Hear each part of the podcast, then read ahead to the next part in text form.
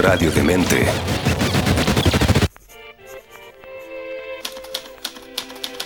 Leer, escuchar, ver, compartir, dialogar, debatir, construir. Todas y cada una de estas acciones depende de muchos, tantos factores. Y para descubrirlos, Antonella Esteves se reúne con diversos creadores y artistas para aclarar estos puntos en Cuestión de Gustos en radiodemente.cl. Proyecto financiado por el Fondo del Libro y la Lectura. Convocatoria 2021.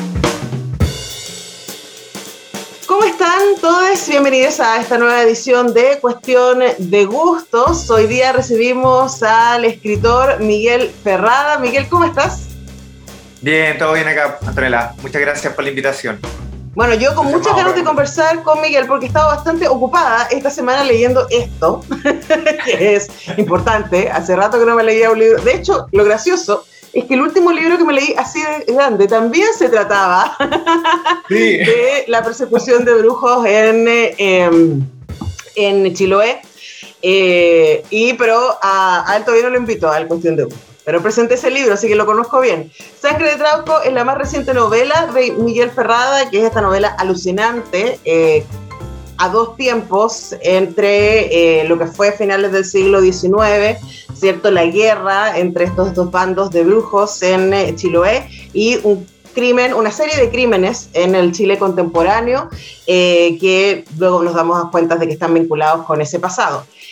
También vamos a estar conversando detrás las huellas de Frankenstein, esta bellísima novela gráfica ilustrada por, por Pipe Oliva y que tiene esta historia de Miguel Ferrada, que tiene por supuesto conexión con, con, con Sangre de Trauco, ¿cierto? Con meterse ahí en los, en los sures de Chile y en la potencialidad que hay ahí, pero antes de llegar ahí, eh, quiero que hablemos del Doctor Mortis, de, la, de, las novelas que tú has escrito al respecto, de cómo te contraste con aquello, pero antes de antes, yo asumo, Miguel, que eh, hay un entusiasmo por el género del horror, del fantástico, y quería preguntarte de dónde salió eso.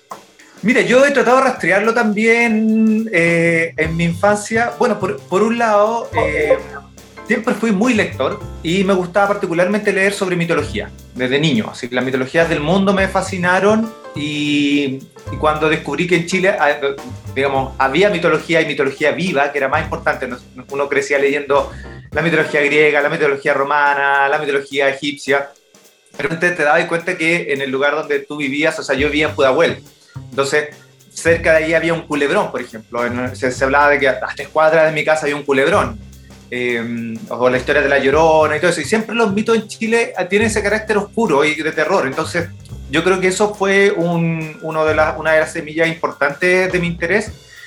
Y eh, particularmente también mi abuela, mi abuela paterna, yo era muy regalón, entonces me iba a quedar con ella a su casa bastante seguido. Y a ella le gustaba mucho el cine. Eh, ella era de Valdivia y llegó joven a, trabajar como, como, empleada doméstica a Santiago y en sus días libres su, su, hobby era ir al cine, ya me contaba después cuando ya estábamos más grandes, siempre iba al cine y particularmente el cine de terror. Entonces yo la iba a ver, estábamos con mi abuela y nos poníamos a ver películas de terror cuando mi abuelo le tocaba turno de noche, nos poníamos a ver películas de terror juntos, así, niño de 7 años. Eh, y eso me, marcó, o sea, me, encanta, me acerqué estéticamente al terror finalmente, no desde el miedo, sino que desde la fascinación, ¿no? desde, desde el asombro, esta, estas historias que son tan potentes. Yo creo que eso fue, me dejó una huella ahí bien importante. Y el tercero fue que dentro de las mismas lecturas también empiezan a aparecer autores como Edgar Allan Poe, Horacio Quiroga, eh, que manejan además, son cuentos, ¿no? Y son historias muy breves que, que te generan también una, una, sensación de inquietud, una atmósfera, que son, son eh, escritores que te envuelven. Entonces, también ahí rápidamente dentro de todo lo que leía me fui decantando por ese lado. Ahora, casi todos que no nos gusta el terror partimos por ahí, ¿eh? Quiroga nos hizo mucho daño o un gran favor. Exacto, tenido, sí. tenido que leer cuentos de amor, locura y muerte en el colegio, la mayoría de casi toda nuestra generación, ¿cierto? Eh, y por supuesto Poe y bueno, Lovecraft, que está muy referido también en, en tu trabajo más adelante. Pero quiero volver a, al, al, ver películas de terror con tu abuela porque estaba pensando, eso tiene que haber sido... Eh, de, final de los 70, principios de los 80, más o menos. Más ¿Qué, o menos, sí. qué recuerdo tienes de esas películas? ¿Cuáles películas eran esas? Mira, principalmente eran las películas de la casa Javer, la, el Los Drácula. Pechelos, hablando, hablando de Poe, ¿no?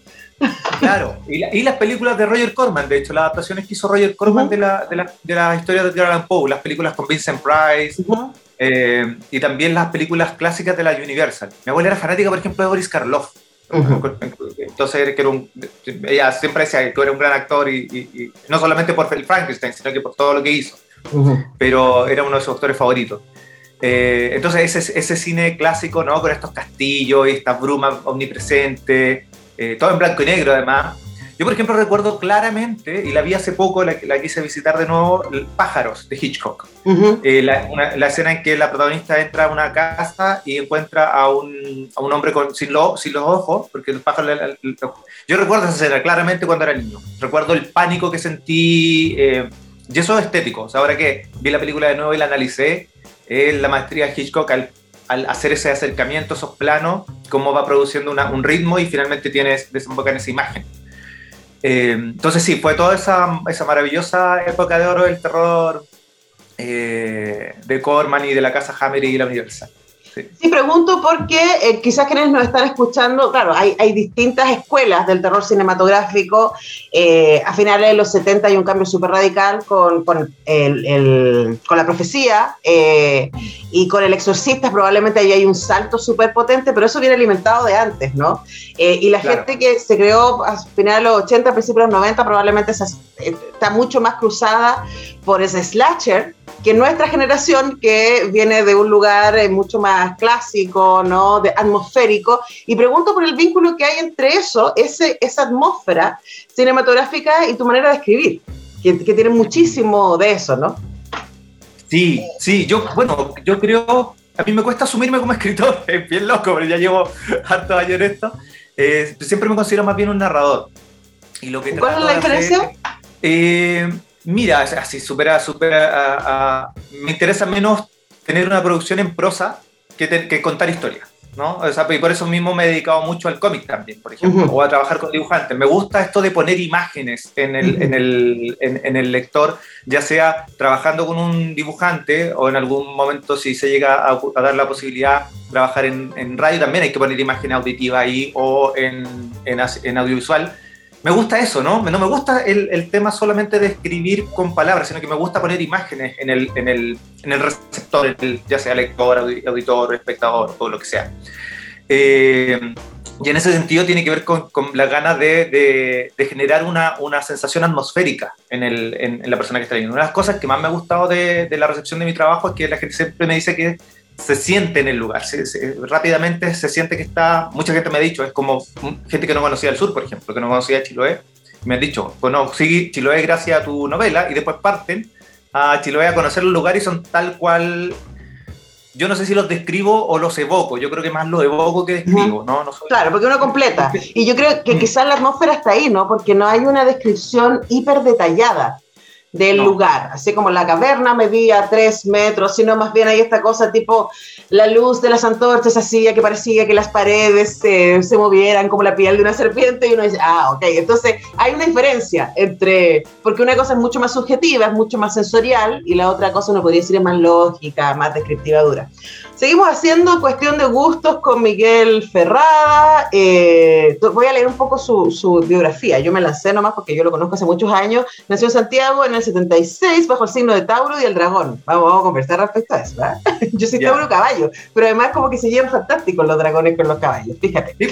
Guionista, narrativa gráfica y escritor, el 2011 fue nominado a Mejor Guionista y Mejor Novela Gráfica en los premios FIC por Mortis, de que es lo que vamos a hablar ahora, eh, Eterno Retorno. Y en 2012 fue ganador de la medalla Colibrí de la Fundación eh, AIBE, Mejor Autor Juvenil por la antología In Absentia Mortis.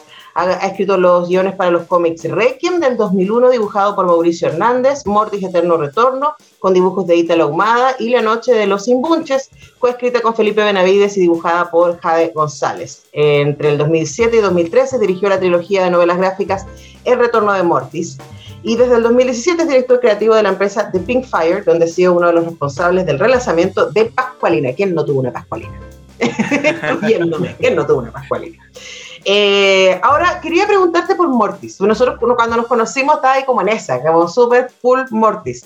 Eh, y que quizás es, es un personaje que puede sonar muy lejano para la gente más joven. Contémosle, Miguel Ferrada, ¿quién es el doctor Mortis?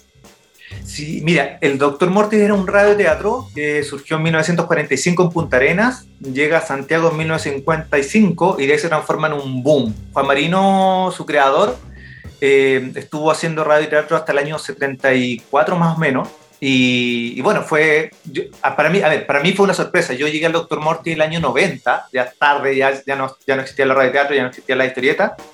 Y llegué precisamente por este gusto mío por el terror. Eh, un amigo me comenta, como me gustaban los cómics, y me gustaba el terror, me pregunta que por qué no leo cómics de terror. Y yo le digo, no conozco cómics de terror. Entonces él me dice, bueno, ¿y el Doctor Mortis? Y ahí tuve que ir a buscar a ferias, al Persa, a la Biblioteca Nacional, lo, que encontraba y empecé a leer. Mira, en, en, la Biblioteca Nacional hay dos tomos de, los, de las historietas clásicas en la hemeroteca. O sea, decir que el radioteatro se transformó en su momento en cómic. Eso, hay que decirlo, sí. En el año 68, el, este radioteatro tenía tanto éxito que lo llaman a Juan Marino de la editorial Zigzag, eh, que producía una cantidad ingesta de historietas en ese momento, eh, y, se exportaba además a, digamos, al cono sur. Entonces Chile era un país productor de historietas. Y contactan a Juan Marino para que haga una versión de El Doctor Mortis en, en cómic, ¿no? en revista. Y eso fue lo que yo encontré. Y la verdad es que es alucinante. Eh, y uno se encuentra de nuevo con esta estética, ¿no? Con esta, esta estética eh, sobrecargada, atmosférica, desde, desde, el logotipo del Dr. Muerte, que es maravilloso. Estas letras medias sinuosas como una niebla. Eh, y se encuentra con historias, pequeñas historias de terror clásico, pero además que visitan un montón de subgéneros, ¿no? Hay terror cósmico, hay terror gótico, hay terror psicológico, hay terror policial, hay novela negra con tintes de terror, o sea, Juan Merino, ciencia ficción con tintes de terror, o sea, visitado un montón de registros y terminan generando un universo eh, donde está la, figura central es este Doctor Mortis que nadie tiene muy claro qué es. Eh, y bueno, tuvo esta época de oro en eh, que tu, estuvo en radioteatro, obra de teatro, historieta, libros, ya hasta una cumbia. ese nivel de, éxito. que, que, estuvo usando fuerte en Radio de Mente cuando recién salió Radio de Mente hace 7 años atrás. Ahora, eh, lo interesante es que eh, todos esos géneros en los que se mueve el Dr. Mortis tienen que ver de nuevo con el cine y con la serie B, y, que es súper interesante, ¿no? Porque eh, en los años 40 y 50 el cine hollywoodense tiene esta, esta como el cine súper mainstream, el cine caro, diríamos, serie A, ¿cierto? Que hace las películas históricas, los melodramas, que en general se filman a color durante los 40 y los 50, y está todo lo que se filma en blanco y negro, que son películas más baratas, y que van a atender mucho más a la atmósfera como el cine de terror, la ciencia ficción y el cine negro. Y es súper interesante, no sé si te pasó cuando, siendo fan del, cine de la época, te pasó cuando empezaste a escuchar a Mortis como él tomaba, Marino, digo, tomaba eh, esa atmósfera y la transformaba en el lugar más magnífico para hacer eso, que es la radio. O sea, jugar con el espacio y la imaginación ahí, ¿no? No, cuando, o sea, imagínate yo partí leyendo las historietas y cuando llego al radioteatro, el nivel de oficio de Juan Marino y de su elenco, además hay que rescatar, rescatar a, su, a, su elenco, eh, te generan esos espacios mentales. uno de los primeros experimentos fue llevar un, un cassette a, una parcela de un tío en Melipilla, donde estaban todos mis primos, y pusimos el Dr. Morty en la noche. Eh, y realmente estaban todos callados, escuchándolo, metidos dentro de la historia. No, era yo siempre digo que falta el gran homenaje a Juan Marino y ponerlo en el sitial como uno de los grandes narradores chilenos que han existido. Eh, su trabajo es alucinante. Y, efectivamente lo que tú dices, ¿no? Tomar estos códigos y, y o sea, imagínate, él, iba al cine y leía estas historias y cómo podía transformar esos códigos visuales o de prosa a efectos sonoros, a ruidos, a tiempo, el manejo de los tiempos de, de, la historia en el Doctor Muerte brutal, para generar ese, ese miedo pavoroso. yo conocí a mucha gente fanática y me, todos me decían, me, mataba de miedo escuchando el Doctor Mortis con una radio tapado con la sábana, ¿no? Esa era, esa era la forma de escuchar el, Doctor Mortis. Por supuesto. Ahora, lo, que a mí me impacta es que todavía funciona. Yo les doy a mis alumnos de radio a escuchar el Doctor Mortis y todavía se asustan. Y uno pensaría, bueno, pero hoy día que es una generación súper audiovisual, ¿cierto? Que está súper, es súper racional, o sea, es un trabajo tan impresionante que todavía funciona. Ahora, tú rayaste con el doctor Mortis llegando a producir una serie de novelas gráficas en esa misma línea. Cuéntanos respecto a ese trabajo. Sí, bueno, lo que pasa es que cuando empecé a juntar las historietas me di cuenta que eh, el doctor Mortis ya en, la segunda etapa lo encierran, logran atraparlo a este, a este ser que es el mal encarnado, logran atraparlo y lo encierran en una isla, en medio del Océano Pacífico, en una cúpula. Y después de eso nunca se libera. Todas las historias que siguen después son o historias en el pasado. La, historia del Doctor Muerte nunca tenían una relación eh, cronológica. Había una, en, el, no sé, en, el, en el medioevo y la siguiente era en el, en, el presente y la después venía en el siglo XVIII. No había orden. Entonces toda la historia o eran en el pasado o si estaban en el presente, el Doctor Muerte estaba encerrado. Y bueno, yo quedé con la, con la idea, bueno, ¿qué pasa si se libera? Y ahí empecé, a, esto te estoy hablando finales del año 90, a esforzar una historia de, del Dr. Mortis liberándose de esta prisión. Y finalmente conocí a un fan el año 2004, 2005 y le presenté esta idea. Y él, además de. Mira, yo me, me, morí de miedo cuando hablé la primera vez con él porque hablamos por teléfono. Y escuchar al doctor Mortis diciendo tu nombre es una de las experiencias más pavorosas de mi vida. ¡Qué! Luego, cuando un Juan Marino Ferrada, dice, no, fue... Y bueno, su un gigante. Eh, y además, pero él era muy bajito, una persona muy amable, muy adorable, y le encantó la idea, me dio la autorización, toda la confianza del mundo. Eh, y ahí, eh, bueno, o sea, una de las primeras cosas que me di cuenta es que tenía una tremenda responsabilidad entre manos. Eh, es un patrimonio oh, cultural inmaterial chileno y digamos de repente me lo pasan a mí y tú tenés que manejarlo. Así que invité a otros creativos y es la idea siempre yo digo seguir invitando a otros creativos para que entre todos vayamos, eh, sigamos este, este legado, ¿no? que no, no solamente sea yo llevando la carga del legado de Juan Marino, que, que, su obra es impresionante. Entonces me siento un poco ahí eh, al debe y por eso invito a otros, para que todos demos nuestra visión, porque una cosa del doctor Morty de Juan Marino, que él tenía todo el. sabía cómo hacerlo, y otro es mi interpretación de lo que él hizo, y eso va a ser más, más, más concreto, ¿no? va a ser más. Seguramente hay aristas que yo no estoy viendo o que no me gustan tanto. Entonces, al invitar a otros autores, se genera esta, esta cosa múltiple que tenía el doctor Morty original, como te decía yo, que visitaba varios géneros. Claro, además, como, es un personaje que, que es indescifrable, eh, da para mucho. Ahora, Miguel, antes de irnos a, la canción, y seguramente la gente que nos está escuchando se lo está preguntando, ¿dónde se consiguen esas, esas novelas gráficas? Mira, en estos momentos están agotadas, totalmente agotadas. ¿Y qué pasa? mira, lo que pasa es que les fue muy bien, pero esto fue autoedición. Yo, yo armé una editorial para poder publicar las revistas porque no hubo interés de editoriales y nos fue súper bien, pero yo la verdad eh, mi, mi, intención siempre fue dedicarme a la parte creativa y no a la parte editorial. Entonces al final terminé teniendo una editorial eh, por necesidad, pero que me quitaba, me quitaba, tiempo para lo que yo quería hacer, que era escribir historia. Entonces dejé la labor editorial. Eh, y, la, y la editorial que tiene los derechos ha estado viendo la manera de reeditarlo y hay una muy buena noticia que efectivamente se reedita este año, eh, Mortis de No Retorno, pero como el año pasado se cumplieron 10 años, queríamos hacer una edición en grande y pedía a la Humada que hiciera más páginas. Estamos haciendo una edición, va a ser en tapadura, en mejor tamaño. Uy, qué que, estamos, por eso se ha demorado. Escuchábamos Ajá en nuestra pausa acá en el cuestión de gustos que estamos haciendo junto a Miguel Ferrada y ahora vamos a hablar de cosas que ustedes sí pueden conseguir, están mucho más accesibles, que son Tras la huella Frankenstein y Sangre de Trauco. Ahora voy a partir con una teoría, Miguel, que une ambas cosas y que tiene que ver con cómo se cruzan ciertos relatos universales ¿cierto? Eh, como en el caso de Frankenstein, pero antes de Frankenstein, por supuesto que hay un montón, ¿cierto?, de figuras previas a Frankenstein de las que Mary Shelley se alimenta, ¿cierto?, del golem y otras para crear, ¿cierto?, esta, esta idea del nuevo Prometeo, etc. Eh, y cómo eso tú lo vinculas con el sur de Chile.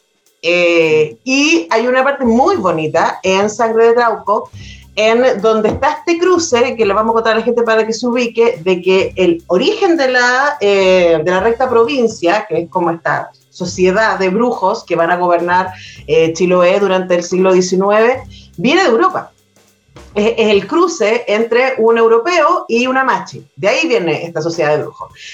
Y hay una parte muy bonita en donde uno de estos brujos viejos le cuenta a un joven en la actualidad esta historia y cómo eh, esta, esta tradición mágica tan territorial, tan chilota, eh, también conversa, conversa con eh, la tradición mágica de Medio Oriente, ni más ni menos. Entonces, hablar respecto a eso, ¿no? ¿Cómo, ¿Cómo funciona para ti ese diálogo respecto de los imaginarios fantásticos universales? Sí, mira, lo que pasa es que una de las, uno, yo creo que uno de los principales motores que me llevó a escribir Sangre de Trauco fue querer rescatar esta historia que es histórica y histórica del folclore, ¿no? En el sentido de, en el sentido de que había el folclore, que lo valoro un montón, tengo un montón de libros de, de folclore chileno y me encantan, pero le había dado un carácter cerrado, ¿no? Como que esto, esto se suscribía al archipiélago y a las condiciones del archipiélago. Y una cosa que uno lee claramente en, el, en las actas del proceso eh, es que aquí había un, sincretismo, ¿no? Eh, partiendo por la historia de origen, que este explorador José Moraleda que entrega un libro a, a la Machichilpila para que eh, arme una orden en, torno a este libro. Eh, la primera pregunta es cuál era ese libro. ¿ya? Claro, eso te iba a decir, el libro no cualquier libro. Lo que pasa es, claro, yo, yo ahí doy una respuesta que es literaria, lo que pasa en, en, censo estricto no sabemos qué libro es. Y ahí hay varios investigadores dan posibles libros y yo me encargo de, dar uno, no sé si sería spoiler o no decir cuál es mi novela. No, no digamos cuál es. Porque ah. además, para mí que la estaba leyendo fue como, wow, ese era el libro, porque además es un libro que está cargado en sí mismo de mucho mito. Claro, esa, era, bueno, y esa fue mi idea, ¿no? Y, y, por qué, ¿Y por qué con Medio Oriente, además? Porque cuando uno analiza la fenomenología del brujo chilote, y, o sea, de, la mitología en realidad, pero particularmente del brujo, tiene un montón de paralelos con eh, otros fenómenos que se dan en otras culturas, ¿no? Eh, el, el, los brujos, por ejemplo, los avistamientos se ven en cruces de caminos como luces que están flotando en el aire porque el brujo tiene un macún, que eso es lo típico de, un encuentro férico también. En Irlanda te van a decir, en este cruce de camino o en este círculo de hongos aparecen las hadas en la noche y se ven las luces. Oh, el diablo, estaba, pensando, estaba pensando en Robert Johnson también. También, también, claro. Eh, entonces, eh, y uno va, uno puede trazar eso, ¿no? Ese, tipo de fenomenología, yo soy un firme creyente eh, no en la explicación, sino que en el fenómeno. Yo creo que esos fenómenos eh, que la modernidad y, el, racionalismo han descartado, ¿no? Como, no, estos son campesinos ignorantes que, creen que vieron cosas. Bueno, tanto campesinos ignorantes a lo largo de toda la historia de la humanidad y por eso también... Y en tantos lugares diversos. O sea, por eso el Medio Oriente, ¿no? por eso llevarlo allá, incluso con los Dijin. Eh, o sea, ¿qué lugar más distinto a Chiloé que el Medio Oriente, en, tiempo y espacio, y en clima y en todo. Y aparece el mismo fenómeno. Entonces, es, una cosa de responsabilidad intelectual nomás y honestidad intelectual decir, bueno, acá hay un fenómeno. La explicación no la tengo, no, seguramente no la tiene nadie, pero cada cultura interpreta ese fenómeno según las herramientas que tiene a, su, a, mano.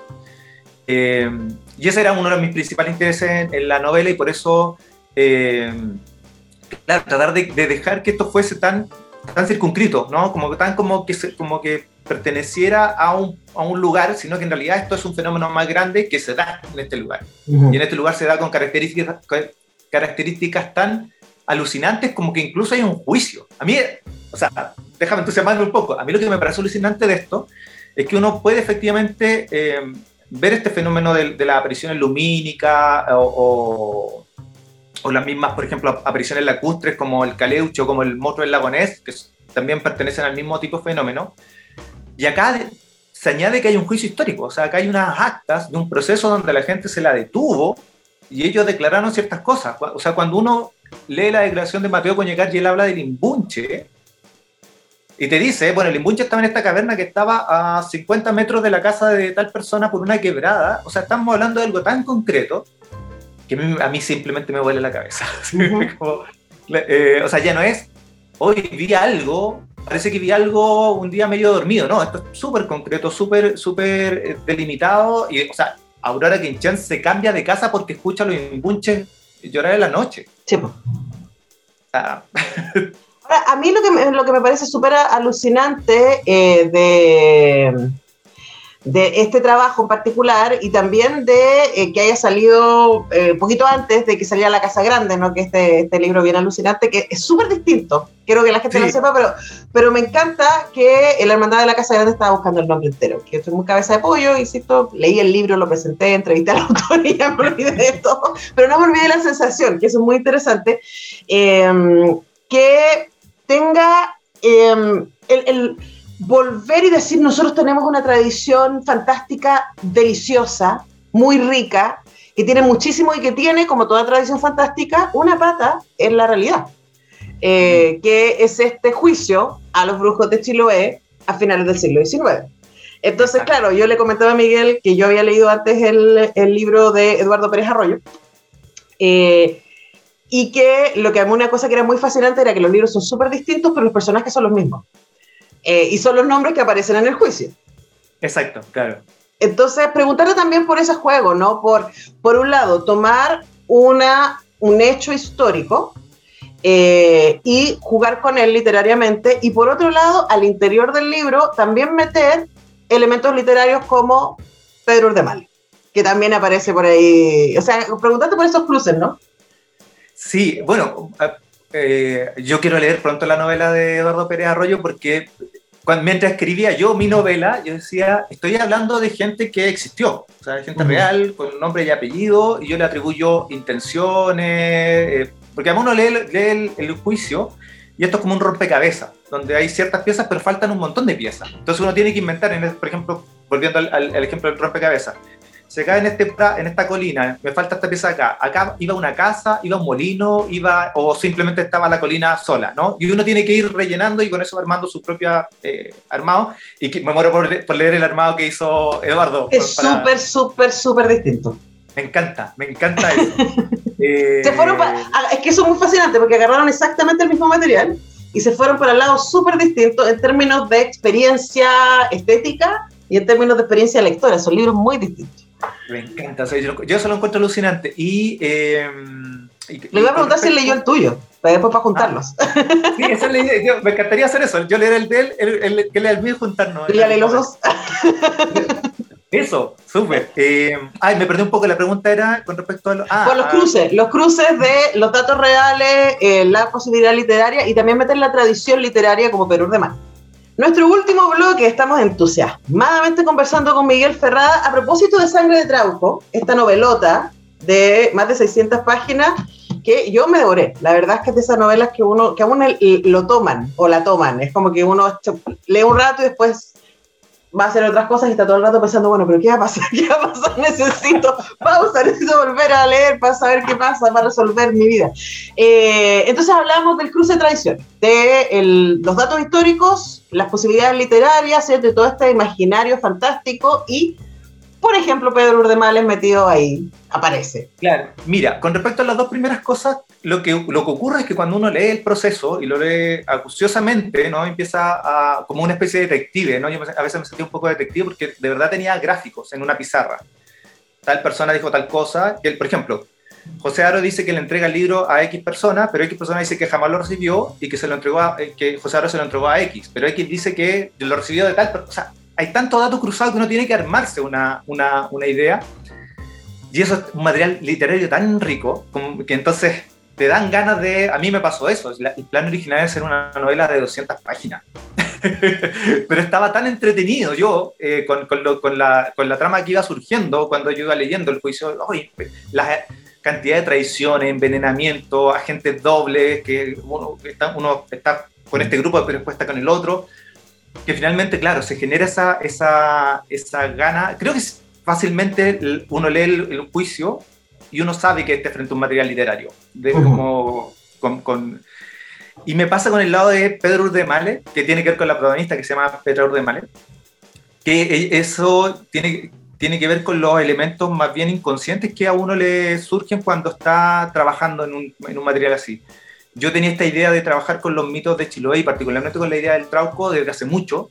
Y tenía esta trama, de nuevo, esta, novela pequeña de 200 páginas la tenía esbozada, pero nunca agarraba cuento, nunca, nunca era interesante para mí escribirla. A mí no me gusta mucho escribir. Suena raro después de una novela de 600 páginas. Sí, explícame. pero a mí me pasa el gesto, no me gusta escribir de nuevo. Y ojalá a mí la. Ahora le gusta inventar historias, yo lo entiendo perfectamente.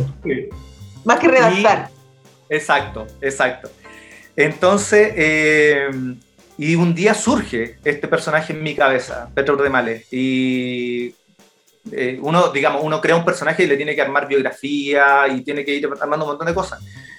Y este personaje aparece casi formado solo, rápidamente el nombre, se me ocurre el nombre, la veo, como, con su mechón de pelo blanco y su actitud y todo, y con una serie de enigmas que ni yo mismo conocía muy bien y que lo fui descubriendo a medida que, que este mismo personaje se iba desenvolviendo en la historia. Entonces, eh, y eso creo que tiene que ver con la conexión con, con, precisamente con lo que tú dices, con el mito, ¿no? Hay un mito que es el mito de Pedro Urdemales, que está presente en nuestra...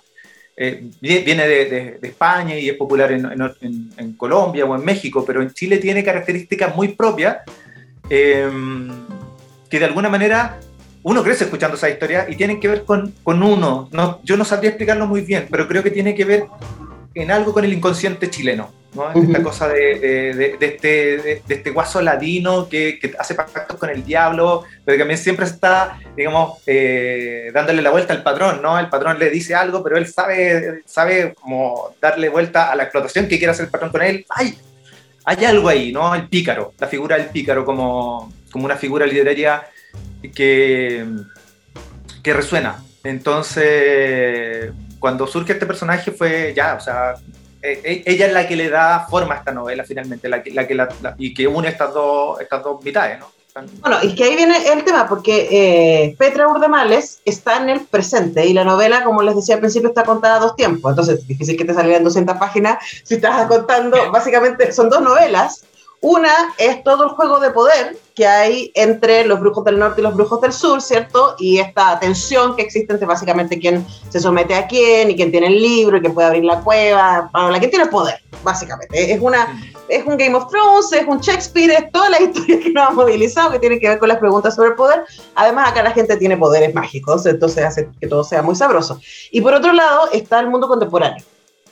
Eh, y yo creo que lo fascinante para uno es que uno como lector ve estos dos mundos explicitándose, mostrándose de a poquito, de a poquito, de a poquito, y haciendo suavemente las conexiones entre, ay, estos tienen que ver con estos del pasado, por eso me estás contando esa historia del pasado, pero Miguel ahí en términos de estructura es bien jugado, a mí me funciona como lectora, ¿no? Decir, te voy a contar estas dos historias que parece que no tienen nada que ver, y de a poquito te voy a ir mostrando cómo tienen que ver y cómo esos conflictos del pasado nunca se resolvieron, y aquí están, ¿no? Entonces, preguntarte también por ese ejercicio de traer esa magia y también esa pelea por el poder al presente, además hablando de femicidio, ni más ni menos. Mm.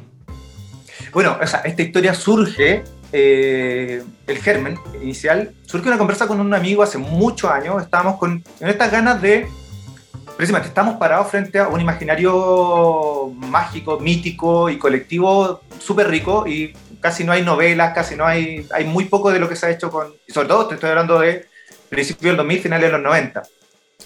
Entonces, decíamos, bueno, hay que hacer historias con los mitos que tenemos, pero que sean historias actuales, ¿no? Traerlas al presente, sacarlas del folclore y, y, actualizarlas. Y empezamos a hacer un ejercicio de, bueno, hacer una historia, no sé, ¿qué pasa si el caleuche aparece hoy día, eh, lo, de una persona hoy? ¿Qué pasa si aparece un cuero vivo, pero en, el mapocho? Y empezamos a hacer estos juegos nomás. Y en una surge el trauco, y cuando yo voy a armar la historia del trauco, deja de ser este duende de los bosques que seduce doncellas, ¿no? Y la doncella después aparece embarazada porque uno hijo el tronco. Es, oye, acá hay una chica que se fue al bosque y la violaron. O sea, fue tan, o sea, cuando tú actualizas ese mito es tan evidente lo que significa. Eh, todos los mitos son polisémicos y significan un montón de cosas además, pero en ese sentido era tan fuerte que ahí fue donde yo dije, bueno, yo tengo que escribir sobre esto. Bueno, además que en el caso del Trauca también estamos hablando de incesto, ¿cierto? De violencia intrafamiliar, o sea, de, del horror al interior de las comunidades a la que se le da una explicación fantástica. Claro, exacto. Entonces, fue ahí donde surgió el germen de, la historia. Eh, y claro, y, cuando siempre está, siempre está una de las preguntas que siempre ronda cuando uno habla de los brujos de Chiloé es, si sigue la recta provincia, si sigue viva. Yo documentalmente he encontrado el último dato en 1895 15 años después del juicio, no he encontrado más allá. Eh, pero está esta idea, ¿no? De, que aquí hubo una lucha de poder esa lucha de poder no se resuelve, se corta, de hecho, la última reunión de ellos es dos días antes del juicio, donde se determina un, hecho puntual. entonces, evidentemente aquí hay una pelea subterránea, pero además hay uno, son estos personajes que están, digamos, todo el tiempo comerciando con estas otras entidades eh, eh, sobrenaturales. A mí no me gusta el término sobrenatural, pero digamos estas entidades que están afuera de lo, de lo, cotidiano, afuera de lo racional. Claro. Eh, y ahí, bueno, entonces, ¿qué, ¿qué, es si el mito del Trauco sigue tan vivo, ¿no? Eh, ¿Qué está hablando de nosotros y qué está hablando entonces esta, pelea de poder que queda inconclusa? ¿Qué está hablando también de nosotros? Y ahí es donde se me cruzan las dos y por eso esa necesidad de contarlas en paralelo mientras se van cruzando, ¿no? Entre sí. Bueno, el, resultado es realmente alucinante. Yo de verdad, Miguel, te felicito por el libro y te agradezco por el libro porque yo lo pasé muy bien. Eh, leyendo fueron muchas horas de, de divertimento, además de hay escenas que son espectaculares. Estábamos comentando antes una pelea, hay una pelea en la playa entre las facciones que es como, ¡oh! y además muy gráfica, muy interesante. Así que este libro sí está en librerías. Esto se encuentra. Sí, está en todas las librerías eh, del país, las principales por lo menos. Para que encuentren Sangre de Trauco, yo se los eh, recomiendo muchísimo. Miguel Ferrada, ha sido un placer conversar contigo. Muchas gracias. No, también para mí, muchas gracias por la invitación, Antonella. Un gusto, bueno, nosotros tuvimos un trato trabajando juntos, así que un gusto... Eh, Reencontrarnos después de tanto tiempo. ¿Y con qué vamos a cerrar? ¿Qué canción va a ser el broche de oro de esta conversación? A mí me pasa que cada vez que escribo una historia hay una canción que se me mete en el, en el inconsciente y se, se, empieza a repetir mientras estoy escribiendo y en este caso fue una canción que me encanta, que es Lo mejor de ti de Carlos Cabezas. y pasó una coincidencia, además la novela terminó teniendo 100 capítulos y en la canción habla de 100 capítulos además. Entonces fue cuando terminé de escribirla y me di cuenta de la sincronía, fue bueno, acá hay algo, ¿no? Entonces, Mira. Además, Carlos Cabezas estuvo en este programa también. Así que, invitados a Cuestión de Gusto, para que vean alto nivel nuestros invitados. Miguel Ferrada, ha sido un placer. Que esté muy bien, chao. Qué agradable es saber que a quienes seguimos o admiramos comparten sus gustos y preferencias. El contenido que los define lo ponen a tu alcance. Y Antonella Esteves lo prepara para digerirlo con una buena conversa y música. Porque al final todo es cuestión de gustos en radiodemente.cl.